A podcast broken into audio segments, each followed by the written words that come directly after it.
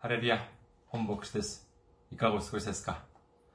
私は現在、日本群馬県にあります、伊香保中央教会と世界宣教群馬教会に仕えております。教会のホームページ申し上げます。教会のホームページは、日本語版は japan.ikahochurch.com japan.ikahochurch.com です。こちらの方に来られますと、教会に関するご案内、そして日曜礼拝の時のメッセージをお聞きになることができます。なお、日曜礼拝の時のメッセージは、動画サイト、YouTube を通して視聴され視聴されることもできますし、えーポッドキャストを通して、音声としてお聞きになることもできます。次に、教会のメールアドレスを申し上げます。教会のメールアドレスは、いかほチャーチアットマーク gmail.com いかほチャーチアットマーク gmail.com です。こちらの方にメールを送ってくださいますと、私がいつでも直接受け取ることができます。次に、えー先週も選挙支援としてご奉仕してくださった方々がいらっしゃいます。えーえーと、キム・ヨンスクさん、イー・スンヨンさんご家族、ファン・ギュファンさん、キム・ジェウォンさん、シュ・ビジョン協会さん、パク・ジュンピョさん、そして、ムキメイさんが選挙支援としてご奉仕してくださいました。本当にありがと、ありがとうございます。本当に大きな励みになります。イエス様の驚くべき祝福と溢れんばかりの恵みが共におられますようお祈りいたします。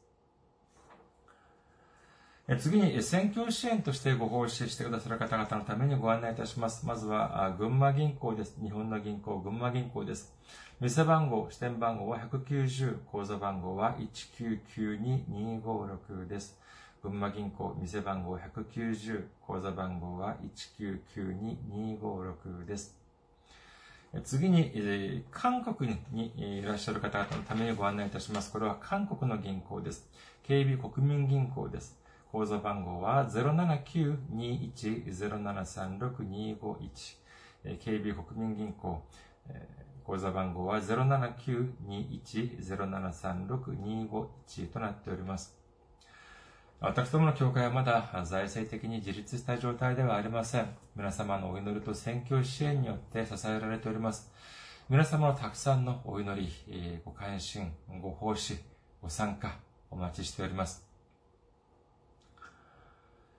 それでは今日の御言葉を見ています。今日の御言葉は、ローマ人の手紙7章10節から13節までの御言葉です。ローマ人の手紙7章10節から13節お読みいたします。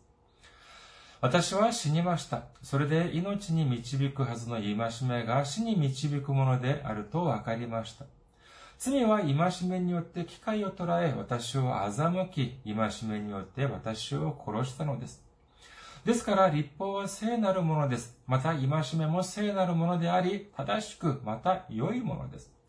それでは、その、この良いものが私に死をもたらしたのでしょうか決してそんなことはありません。むしろ、罪がそれをもたらしたのです。罪はこの良いもので私に死をもたらすことによって罪として明らかにされました。罪は戒めによって限りなく罪深いものとなりました。アメン。ハレルヤ。主を愛する方は、アメンと告白しましょう。アメン。今日は皆様と一緒に、ローマ人の手紙公開第54回目といたしまして、天国の合法滞在者というテーマで恵みを分かち合いたいと思います。今日はまず一つ一つ見ていくことにいたしましょう。まず、ローマ人の手紙7章10節です。私は死にました。それで命に導くはずの戒めが死に導くものであると分かりました。というふうに書かれております。さあ、私たちが、まあ、法律の専門家ではなないとしても、まあ、これぐらいはわかる、おかわかるのではないかというふうに思われます。何かというとですね、まあ、少し、まあ、怖い話ではありますけれども、ある凶悪犯が、凶悪な犯罪を犯した、その凶悪犯が、逮捕されて裁判を受け、その結果、死刑判決が下りました。こうなると、じゃあその根拠、そのような判決を下す根拠というのは何でしょうか？何を根拠として裁判長はその被告人に死刑判決を下すのでありましょうか？それはまさしく法律であります。日本の法律を見ていますと、第199条に次のように定められております。日本の刑法199条。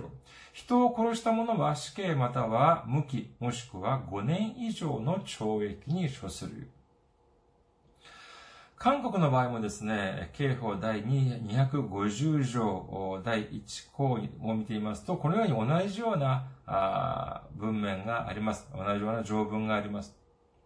まあ、裁判官になるというのはですね、本当に大変です。本当にたくさん勉強して、そして難しい試験にも合格しなければなりません。それも、ただ合格ではなくて、えいい点数で、優秀な成績で合格しなければなりません。そういうふうにして、まあ、裁判官になるのでありますけれどもえ、でも、その、基本的にはですね、その裁判官にはですね、法律を新しく作るとか、そして変えるとか、そのような権限はないのであります。法を新しく作るとか、変えるとか、そしてなくするというのは、これは基本的に国会の仕事であります。では、じゃあ、裁判官たちは何をするのかというと、法律に定まっている通り判決を下すしかないのであります。ですからですね、これを誤解されている人はですね、いや、あの裁判官は少し冷たすぎるとか、えー、人情がないとか、そんなことを言っておっしゃる方もいらっしゃいますけれども、いや、考えてみてください。同じ罪を犯したのに、じゃあある人は裁判官から見て、えー、なんていうのか、まあ、素直な、そのような顔立ちをしている。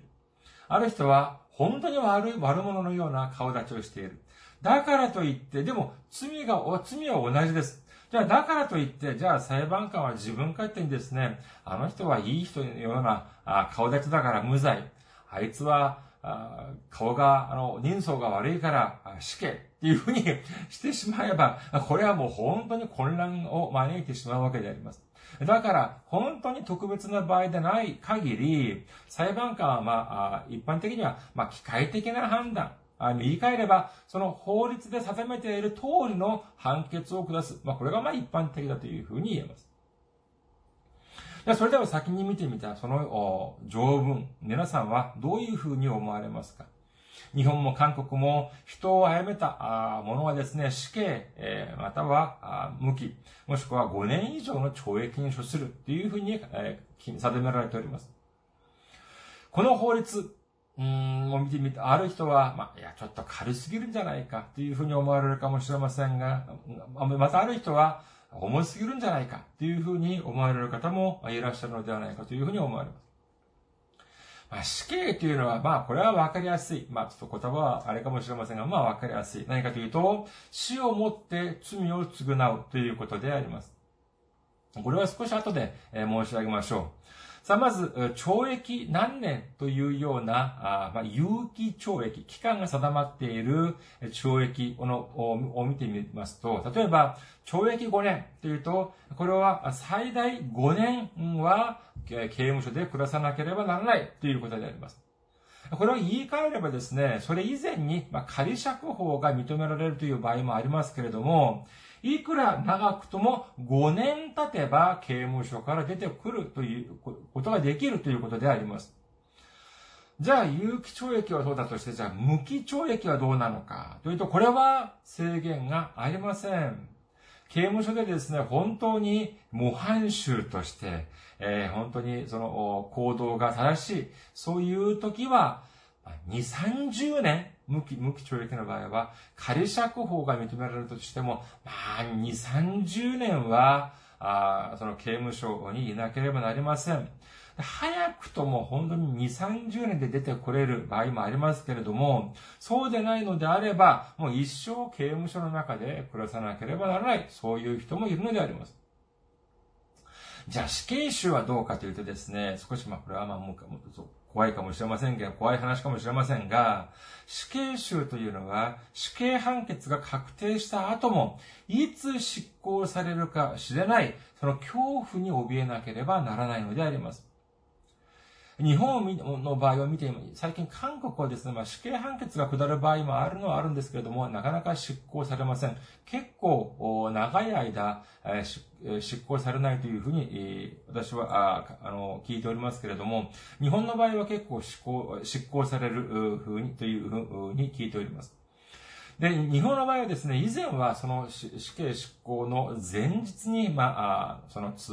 まあ、通達が行く、明日執行するというふうに、えー、していたそうなんでありますけれども、こういうふうになるとですね、その恐怖のあまり前日に自ら命を絶ってしまうというようなことがあったということで、最近はですね、その執行当日の朝、その刑務官がいきなり訪ねてきてですね、そしてあ今から出航だ。あ出てきなさい。なんていうふうに言われるので、言われるのだそうであります。だから、この死刑囚はですね、その当日まで知らないんです。ですから、この死刑囚はですね、もう毎朝、毎朝本当に緊張の面持ちで、その刑務官の足音に耳を澄ますというふうに聞いております。このようなじゃあ生活がいつまで続くのかというと、それこそ死刑が執行されるその日まで続くのであります。先日、新聞を見ていましたらですね、1988年、日本の横浜で発生したその強盗殺人で逮捕された人が結局、今死刑判決を受けましたけれども、去る2021年10月8日に、高知所で、病によって死亡したという話を聞きました。当時87歳だったということであります。数日前です。今からしてみると。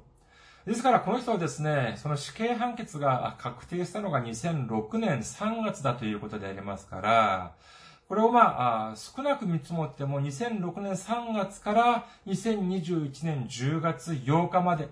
単純計算でまあ15年以上も毎朝死の恐怖に震えて怯えていたということでありますけれども、結局執行されないまま病によって、まあ、死亡したということであります。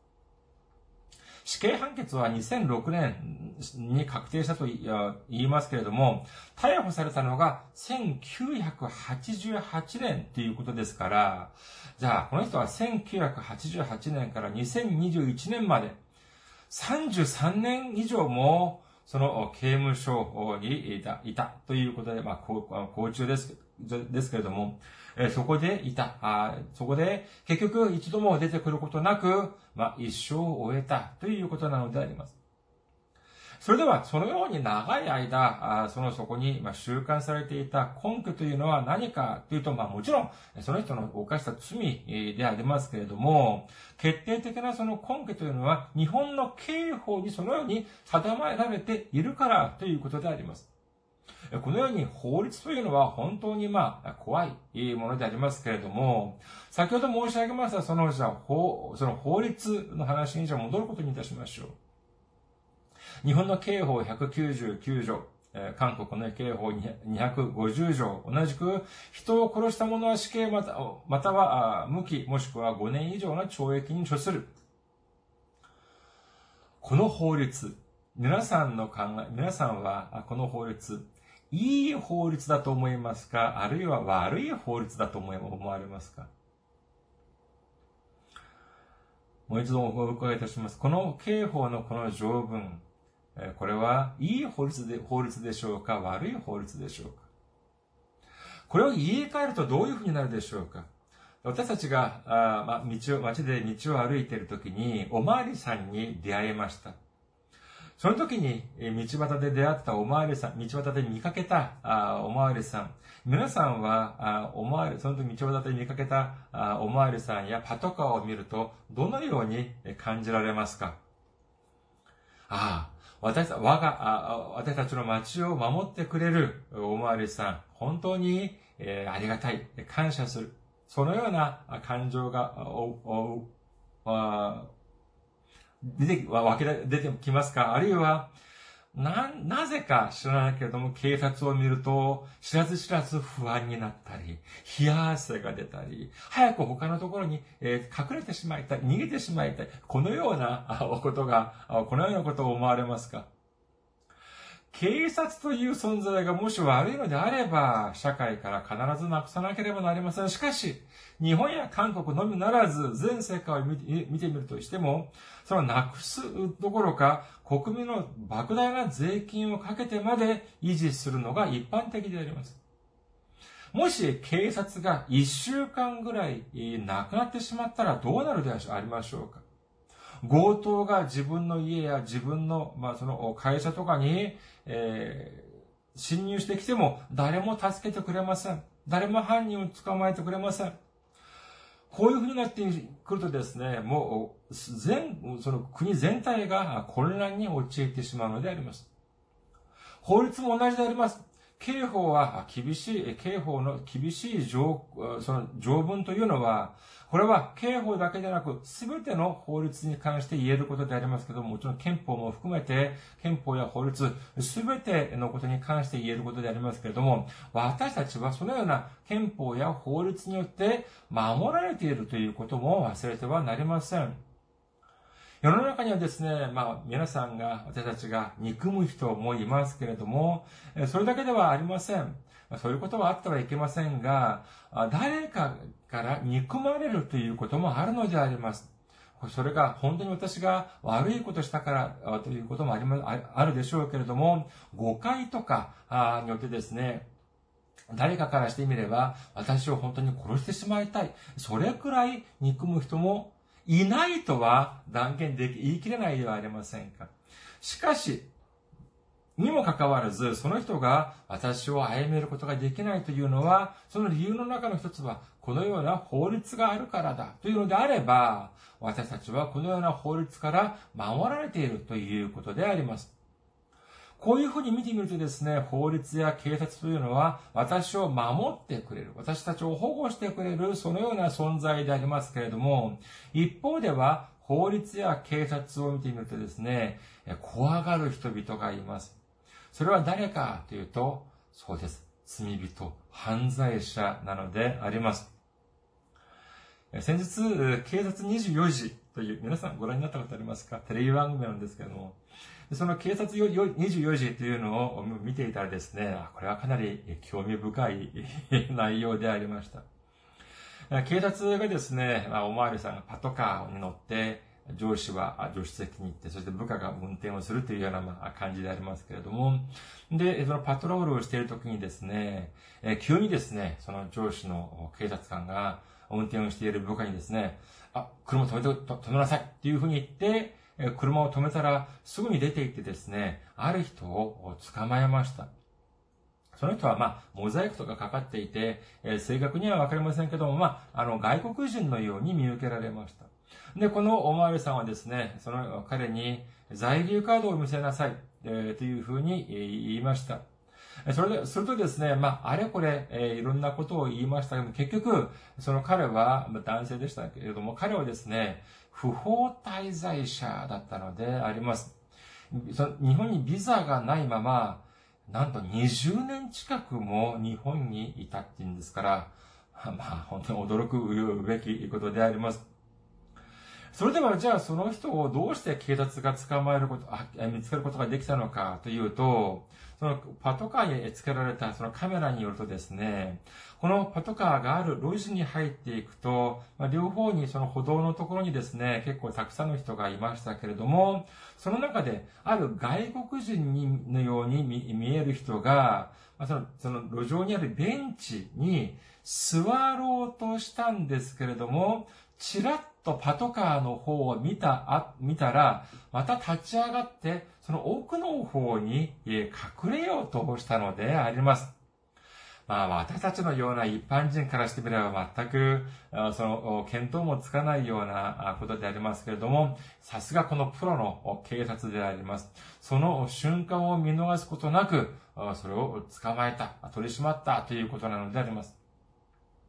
聖書を見てみるとですね、巣をそっと隠れた人、出てくるんであります。じゃあ、どこに出てくるのかというと、創世記3章8節を見てみましょうか。創世記3章8節そよ風の吹く頃、彼らは神である主が園を歩き回れる音を聞いた。それでその人とその妻は神である主の御顔を避けて、園の木の間に身を隠したということであります。当時、エデンに住んでいたアダムとエヴァはですね、まるで、その私たちが、人間同士が、お互い顔と顔を合わせて、言葉を交わすようにですね、神様と顔と顔を合わせて、えー、申し上げることもできたし、そして神様の御言葉も聞くことができました。本当に素晴らしいところであります。なのにですね、この時、この時は、すでにアダムとエバが神様に対して罪を犯していた時点であります。じゃあ、その罪というのは何なのかというと、そうです。神様が食べてはならないという善悪の知識の木の実を食べてしまったのであります。聖書を見てみると、神様がアダムとエバーを作られて、そして彼らにどのように祝福されたでしょうか創世記一章28節神は彼らを祝福された。神は彼らに仰せられた。埋めよ、増えよ、地に道よ、地を従えよ。海の魚、空の鳥、地の上を這うすべての生き物を支配せよ。というふうに書かれております。これはどういうことかというとですね、神様は彼らに、それこそ、埋めよ、増えよというふうにおっしゃいます。そして、地を従えよというふうにおっしゃっております。この地を従えるというのは、地をこれ支配する、この土地を支配するということでありますけれども、これは単にエデンを支配するというのみならず、全世界を支配しなさい。このように主はおっしゃったのであります。この世が作られた以来ですね、今までたくさんの国々を支配したその王というのはまあいましたけれども、いくら例えばアレクサンダーとかジンギスカンとかナポレオンとかといえども、全世界を一度に征服した支配者は誰もいませんでした。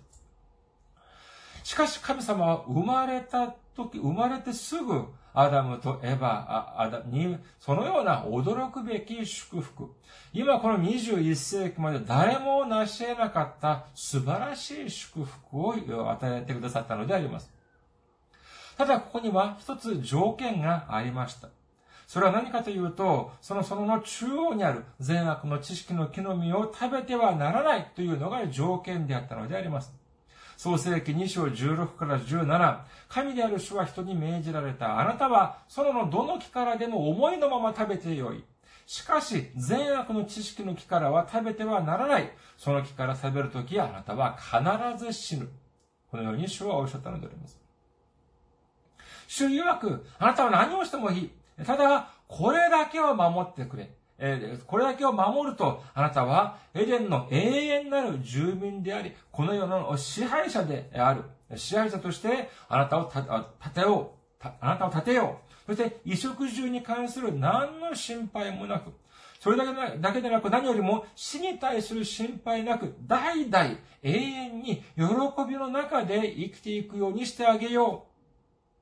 神様はこのような驚くべき祝福をアダムとエヴァに与えてくださったのであります。しかし、にもかかわらず、アダムとエヴァはどうした、どう、どう、何をしたのでありましょうか創世記3章6節そこで女が見ると、その木は食べるのに、食べるのに良さそうで目に親しく、またその木は賢くしてくれそうで好ましかった。それで女はその実を取って食べ、共にいた夫にも与えたので、夫も食べた。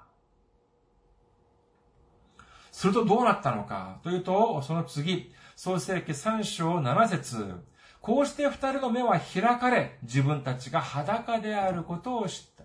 そこで彼らは一軸の葉を綴り合わせて自分たちのために腰の覆いを作った。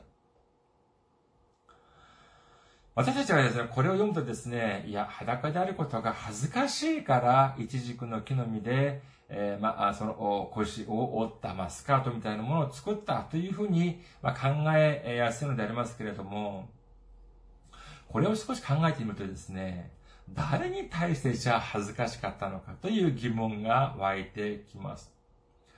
ここであたらあ明らかなのはですね、まず第一に、当時は動物たちはもう全部完成されていました。全部動物たちはいました。鳥も魚も陸にも全部の生き物はいました。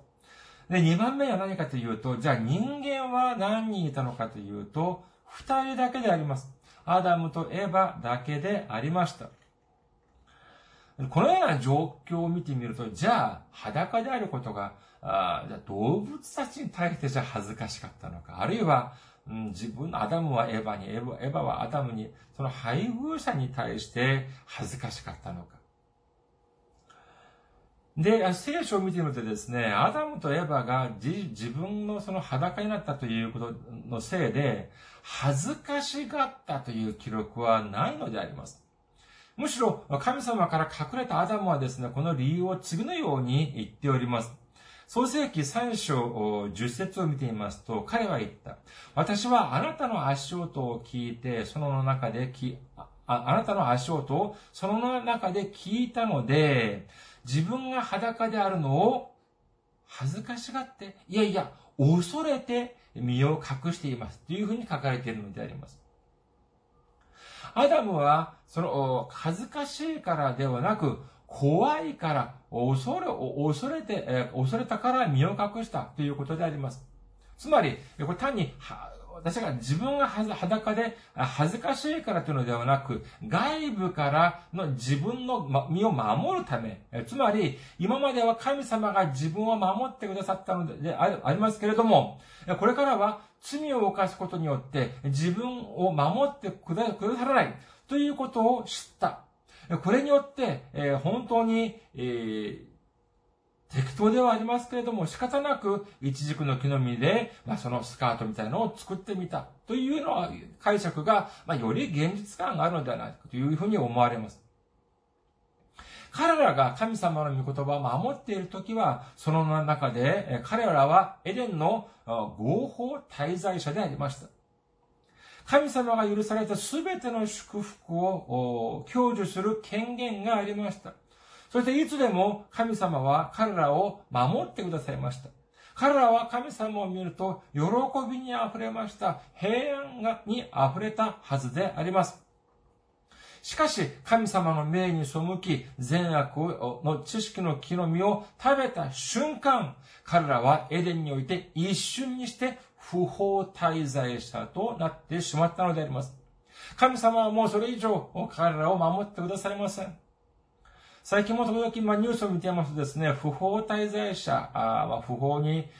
え不法的に滞在する人々がですね、偽物の身分証、偽物の在留カードを作るというふうに聞,、え聞きましたけども、まさにこのようなものが、その一軸の木の実のようなものです。一軸の木の実で作った服のようなものです。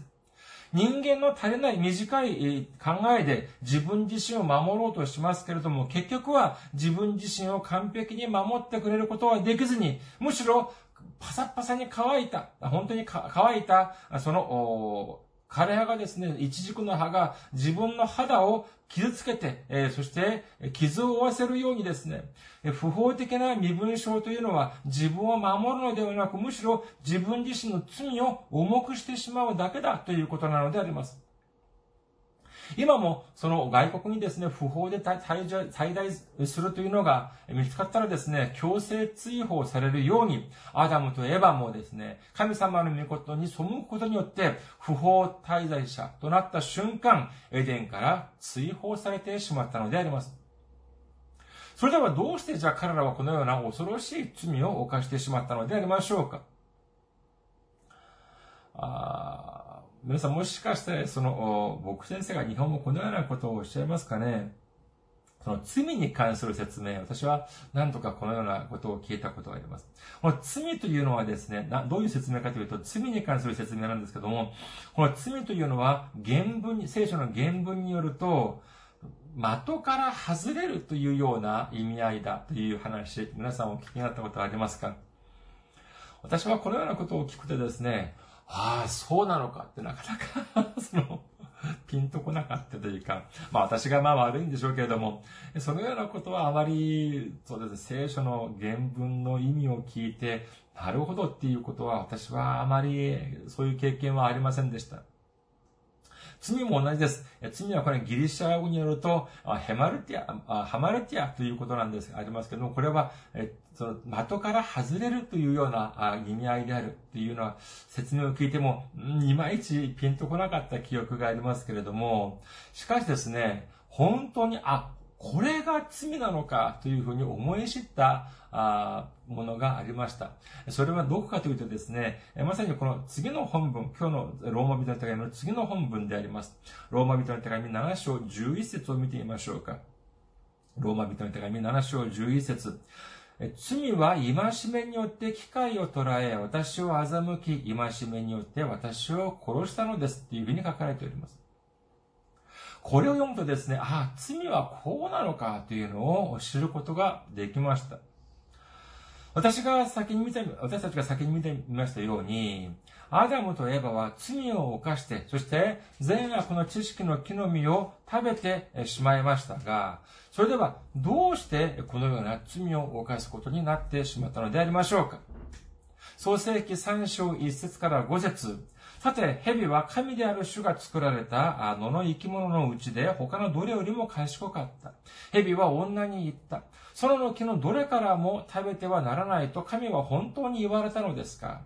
女は蛇に言った。私たちはその木の実を食べても良いのです。しかし、その中央にある木の実については、あなた方はそれを食べてはならない。それに触れてもいけない。あなた方が死ぬといけないからだ。と神は仰せられました。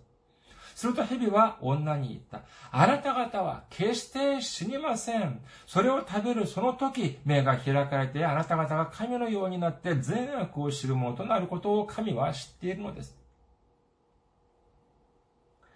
じゃあ、この蛇がエヴァに言ったことは、これは本当でしょうか？嘘でしょうか？これは、まるっきり嘘であります。その悪魔サタンはですね、昼も夜も暑い時も寒い時も私たちを騙そうと躍起になっております。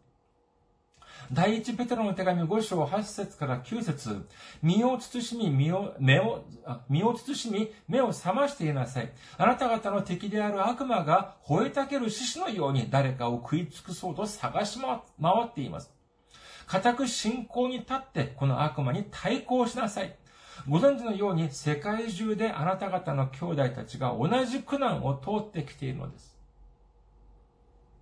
悪魔サタンは私たちを騙そうと、それこそ吠えたける獅子のように、えー、探し回っているということなのであります。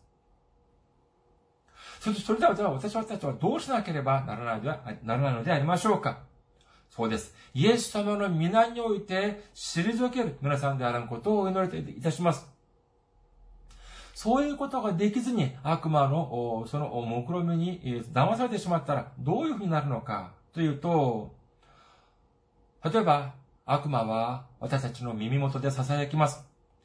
あいつを殺せ。あいつを殺せばあなたが認められる。あなたの生活が楽になる。あなたはあいつのものまでみんなあなたのものになる。だからあいつを殺せ。しかし神様は何ておっしゃっていますか？明らかに殺人をしてはならない。そして先ほど見てみたように、その法律で殺人罪というのは厳しく処罰されます。このようなものを、このようなことを知っている私たちは、そのような誘惑が来れば、そのすぐにイエス様の皆において、サタンを退かせる、退かせなければなりませんが、万に一つでもこのような誘惑に騙されてしまうとどういうふうになりますか？それは罪を、大きな罪を犯してしまいます。大きな、それ罪、凶悪な罪を犯すと、悪魔が言った通りに、私たちの生活が少し、えー、マシになりますか？認められますか？自分が利益を得ますか？いいえ、違います。それは全くのデタラメ、嘘なのであります。そのようなあ嘘に騙されてしまうと、どうなるのかというと、立法によって、そして、え刑法によって厳しく処罰されるのであります。悪魔サタンの言うことは、1から10、1から100、1から1000まで全てが嘘です。私たちはこのような悪魔サタンの誘惑に陥るのではなく、堂々と自信を持って私たちの救い主であるイエス様の皆において退くことができる、退かせることができる皆さんであらんことをお祈りいたします。続いて、12節から13節です。ローマ人の手紙7章12節から13節ですから立法は聖なるものです。また、戒めも聖なるものであり、正しくまた良いものです。それでもこの良いものが私に死をもたらしたのでしょうか？決してそんなことはありません。むしろ罪がそれをもたらしたのです。罪はこの良いもので私に死をもたらすことによって罪として明らかにされました。罪は戒めによって限りなく罪深いものとなりました。神様も聖なるものであり、聖なる方であり、立法も聖なるものであり、そして戒めも聖なるものです。法律も正しい、そして警察も正しいのであります。すべてが私たちを守ってくれるために存在しているものであります。しかし、私たちが悪魔サタンの、その、欺きに騙されて、嘘に騙されてしまったらどうなりますか？悪魔サタンは私を騙して罪を犯すことに仕向けます。すると、私たちを守ってくれくれていた戒めや立法が、これからは私たちを裁くために、えー、襲ってきます。それまで私たちを守ってくださくれていた警察が私を捕まるために追ってくるのであります。それでは私、それでは私たちはどうしなければならないのでありましょうか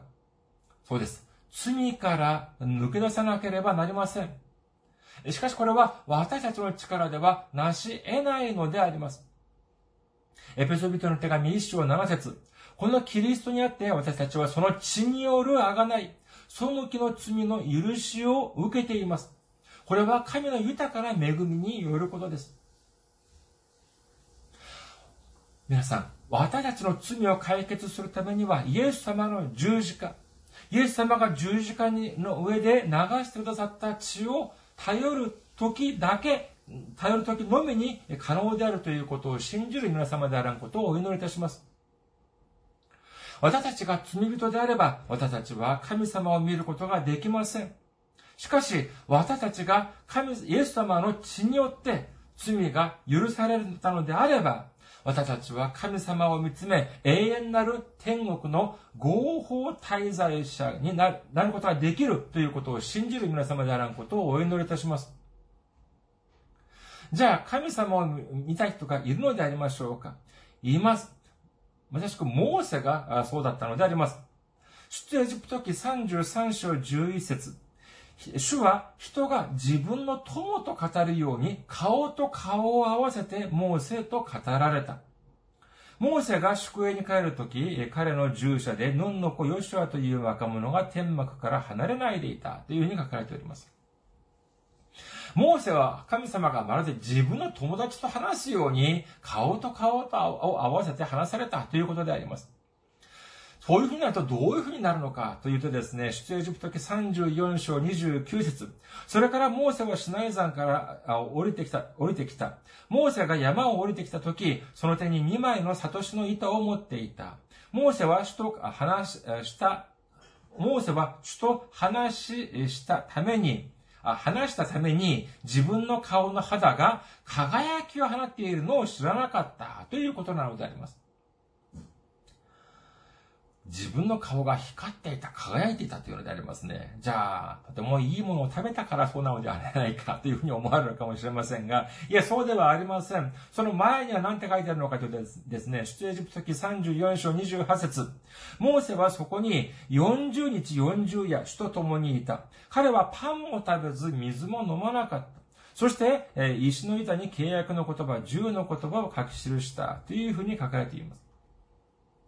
今、モーセもですね、40日の間、パンはおろか水も飲まなかったということであります。にもかか、にもかかわらず、顔から光が放っていた、顔が輝いていたということなのであります。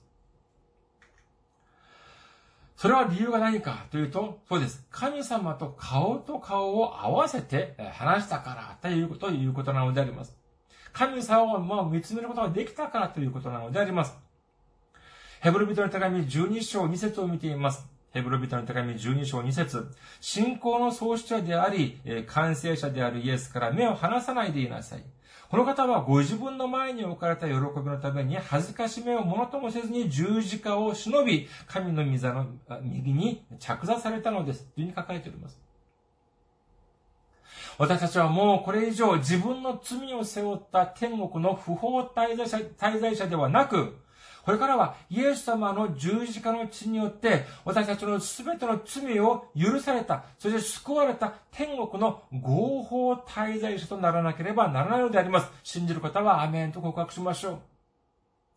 これからは私たちは堂々とした天国の合法滞在者、合法滞在者として悪魔サタンの誘惑を退け、常に私たちの主であるイエス様と友達のように顔と顔を合わせて、私たちの顔から輝きが放たれるように、これからは私たちの人生が輝きを放つ、そのね、人生として変化し、そして祝福に祝福が注がれる、そのような素晴らしい人生を送ることができる皆さんであらんことをお祈りいたします。